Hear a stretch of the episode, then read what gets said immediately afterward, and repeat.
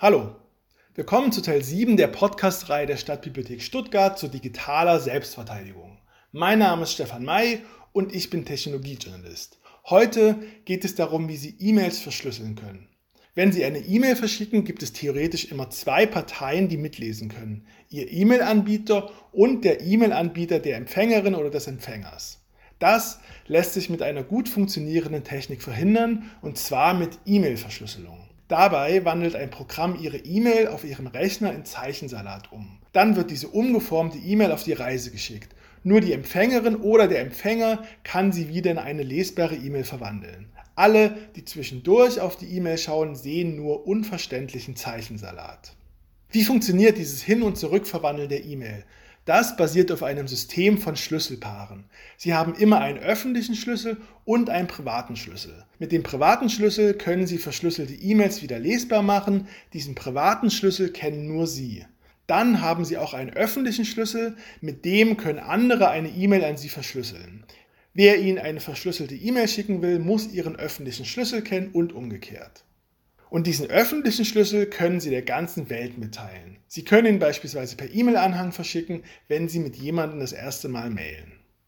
Ein anderer Weg ist, dass man den öffentlichen Schlüssel anderer Leute auf einer Schlüsseldatenbank nachschlägt. Wenn Sie die Verschlüsselung auf Ihrem Rechner eingerichtet haben, können Sie Ihren öffentlichen Schlüssel auf eine solche Datenbank hochladen, sodass andere danach suchen können. Leider haben einige dieser Datenbanken ein Manko. Und zwar, dass da auch gefälschte Schlüssel zu E-Mail-Adressen hochgeladen werden können. Deswegen wird empfohlen, dass Sie Ihren Schlüssel in abgekürzter Form veröffentlichen. Sie veröffentlichen die letzten 16 Zeichen oder die letzten 8 Zeichen des Schlüssels auf Ihrer Webseite, Ihrem Social-Media-Profil oder Ihrer Visitenkarte. Wer dann auf einer Schlüsseldatenbank sucht, gibt nicht Ihre E-Mail-Adresse in das Suchfeld ein, sondern die Abkürzung Ihres Schlüssels, die er beispielsweise auf Ihrem Social-Media-Profil gefunden hat. Vielleicht klingt es kompliziert, aber wenn Sie dieses Grundprinzip verstanden haben, ist E-Mail-Verschlüsselung kinderleicht. Verschiedene E-Mail-Programme machen diese Technologie für Nutzerinnen und Nutzer praktisch verfügbar.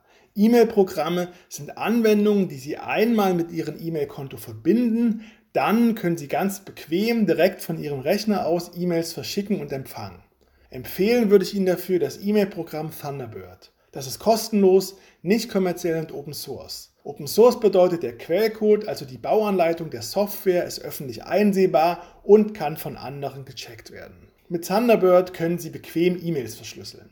Das ist meiner Meinung nach der sicherste Weg. Leider wird es hier aktuell doch ein kleines bisschen verwirrend. Und zwar ändert sich gerade die Art, wie E-Mail-Verschlüsselung in Thunderbird funktioniert. Jahrzehntelang lief es über eine externe Erweiterung. Momentan arbeitet das Team von Thunderbird allerdings daran, die Verschlüsselung als Kernfunktion in die Software einzubauen. Diese neue Softwareversion soll Ende August fertig sein. Bis dahin läuft E-Mail-Verschlüsselung in Thunderbird nur über den altbekannten Weg über eine Erweiterung namens Enigmail. Falls Sie das E-Mail-Programm Thunderbird nicht eh schon nutzen, dann laden Sie sich doch herunter. Im Begleittext zur Podcast-Folge finden Sie einen Link zur Download-Seite und auch zu einer Anleitung, wie Sie Ihr E-Mail-Konto mit Thunderbird verbinden können. Wenn Sie das gemacht haben, richten Sie die E-Mail-Verschlüsselung ein. Sie klicken dafür oben rechts auf das Burger-Menü, das heißt auf die drei übereinander liegenden Striche. Dann klicken Sie auf Add-ons, noch einmal auf Add-ons und auf Erweiterungen. Sie sehen ein Suchfeld und geben dort Enigmail ein. E-N-I-G-M-A-I-L. Sie fügen die Erweiterungen durch einen Klick hinzu und müssen das E-Mail-Programm dann schließen und neu starten.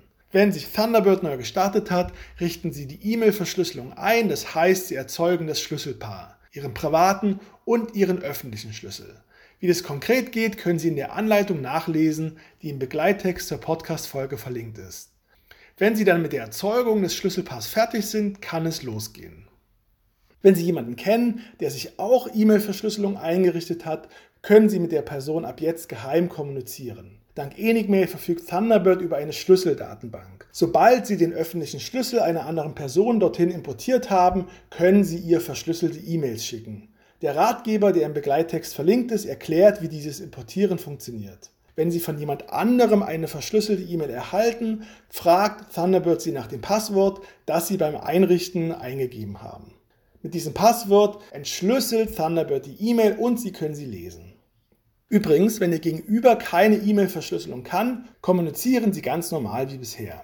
Wie gesagt, wenn Sie jetzt E-Mail-Verschlüsselung einrichten wollen, machen Sie das über die externe Erweiterung Enigmail. Momentan sind wir bei der Thunderbird-Version Nummer 68. Ab der Programmversion 78.2 wird die E-Mail-Verschlüsselung direkt in Thunderbird eingebaut sein. Wenn diese Version fertig ist, wird Ihr Thunderbird-Programm Sie darüber informieren und Ihnen die neuen Funktionen erklären. Nach dem aktuellen Plan soll es am 25. August soweit sein. Das kann sich aber noch ändern. In zwei Punkten kann ich Ihnen Entwarnung geben. Die Verwirrung wird nicht allzu groß sein. Zum einen bleibt die Grundfunktionalität gleich, es ändern sich nur Menüpunkte. Und insgesamt wird E-Mail-Verschlüsselung in Thunderbird in Zukunft noch bequemer sein. Das ist eigentlich eine tolle Nachricht. Außerdem müssen Sie nicht sofort umsteigen, sobald die neue Version verfügbar ist. Wenn die neue Version 78.2 fertig ist, wird die aktuelle Version, bei der Sie über Enigmail verschlüsseln, noch drei Monate lang funktionieren. Und gleichbleiben wird vor allem eins, das Programm hilft Ihnen dabei, Ihre E-Mails zu schützen, sodass es keine unbefugten Mitleserinnen und Mitleser gibt, seien es die E-Mail-Anbieter, schnüffelnde Geheimdienste oder Cyberkriminelle. Sie können Ihre E-Mails übrigens auch auf dem Handy verschlüsseln und die Schlüssel zwischen Ihrem PC und Ihrem Smartphone synchronisieren. In dem Ratgeber, der im Begleittext zum Podcast verlinkt ist, erfahren Sie, welche Apps dafür am besten geeignet sind. So, das war Teil 7 des Podcasts zu digitaler Selbstverteidigung. Hören Sie auch beim nächsten Mal wieder rein, ich würde mich freuen. Haben Sie noch einen schönen Tag und genießen Sie das Leben in analoger wie in digitaler Form.